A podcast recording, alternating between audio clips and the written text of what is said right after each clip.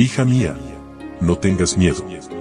Un devocional que te ayudará a aliviar tus preocupaciones, mientras aprendes a vivir en la paz del Dios Todopoderoso.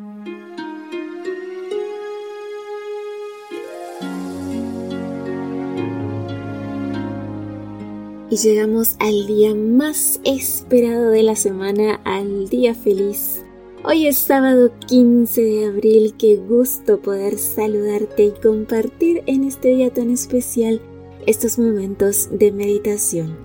Miedo, mentira y engaño es el título de nuestro devocional y nuestro texto bíblico se encuentra en 1 Samuel capítulo 21 versículo 12.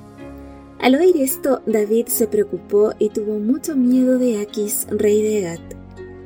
David pasó de ser yerno del rey a perseguido, mendigo y loco. ¿Qué debía aprender? Recibe con humildad el éxito y las bendiciones porque no sabes cuánto durarán. En su angustia por salvar su vida de las manos de Saúl, David huyó a Nob y se refugió en casa del sumo sacerdote Ahimelech. ¿Dónde te refugias tú cuando las pruebas o la enfermedad te persiguen? La casa de Dios es el mejor lugar para recibir consuelo divino. David pidió cinco panes al sacerdote, pero solo había pan sagrado que se acababa de reemplazar. Ahimelech se lo dio a David. Siglos más tarde, Jesús mencionó este incidente para mostrar que la ley de Dios debe ser aplicada con compasión. Hacer el bien y salvar una vida es superior a los rituales. David mintió práctica aceptada en el Medio Oriente cuando la vida estaba en peligro.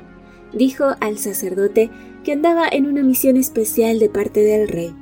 Uno de los siervos de Saúl lo escuchó y le informó al rey. Si David no hubiese mentido, Ahimelech habría escapado de las manos asesinas del rey. Como consecuencia de esa mentira, 86 sacerdotes fueron asesinados. Una pequeña mentira terminó en una gran tragedia. Por eso la mentira es condenada por Dios. Dios requiere que la verdad distinga siempre a los suyos, aún en los mayores peligros. David salió de allí seguro de la presencia divina, pues el pan sagrado representaba la compañía de Dios. También obtuvo la espada con la que le había cortado la cabeza a Goliat, recuerdo de la victoria y la misericordia divina. Huyó a Gat una ciudad filistea, seguro de que Saúl no lo buscaría allí. Era costumbre de que los proscritos de una nación fueran ayudados por los enemigos de ésta. Al llegar a Gad, el rey fue informado de que era el mismo David que había matado a Goliat y también a otros 200 filisteos para obtener los prepucios requeridos como dote por la hija del rey. Temeroso, David fingió locura, pues no hacían daño a la gente mentalmente inestable.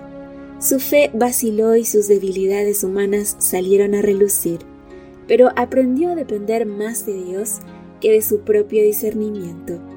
En esas circunstancias, escribió el Salmo 34. Te invito a leerlo esta mañana. Amiga, cuando las sombras te rodeen, mira hacia arriba y busca la luz de Dios. Que tengas un lindo día en comunión con Jesús, un muy feliz sábado. Gracias por tu compañía. Yo te espero mañana, primero Dios, aquí en nuestro devocional para damas. Bendiciones. Gracias por acompañarnos. Te recordamos que nos encontramos en redes sociales. Estamos en Facebook, Twitter e Instagram como Ministerio Evangelike también puedes visitar nuestro sitio web www.evangelike.com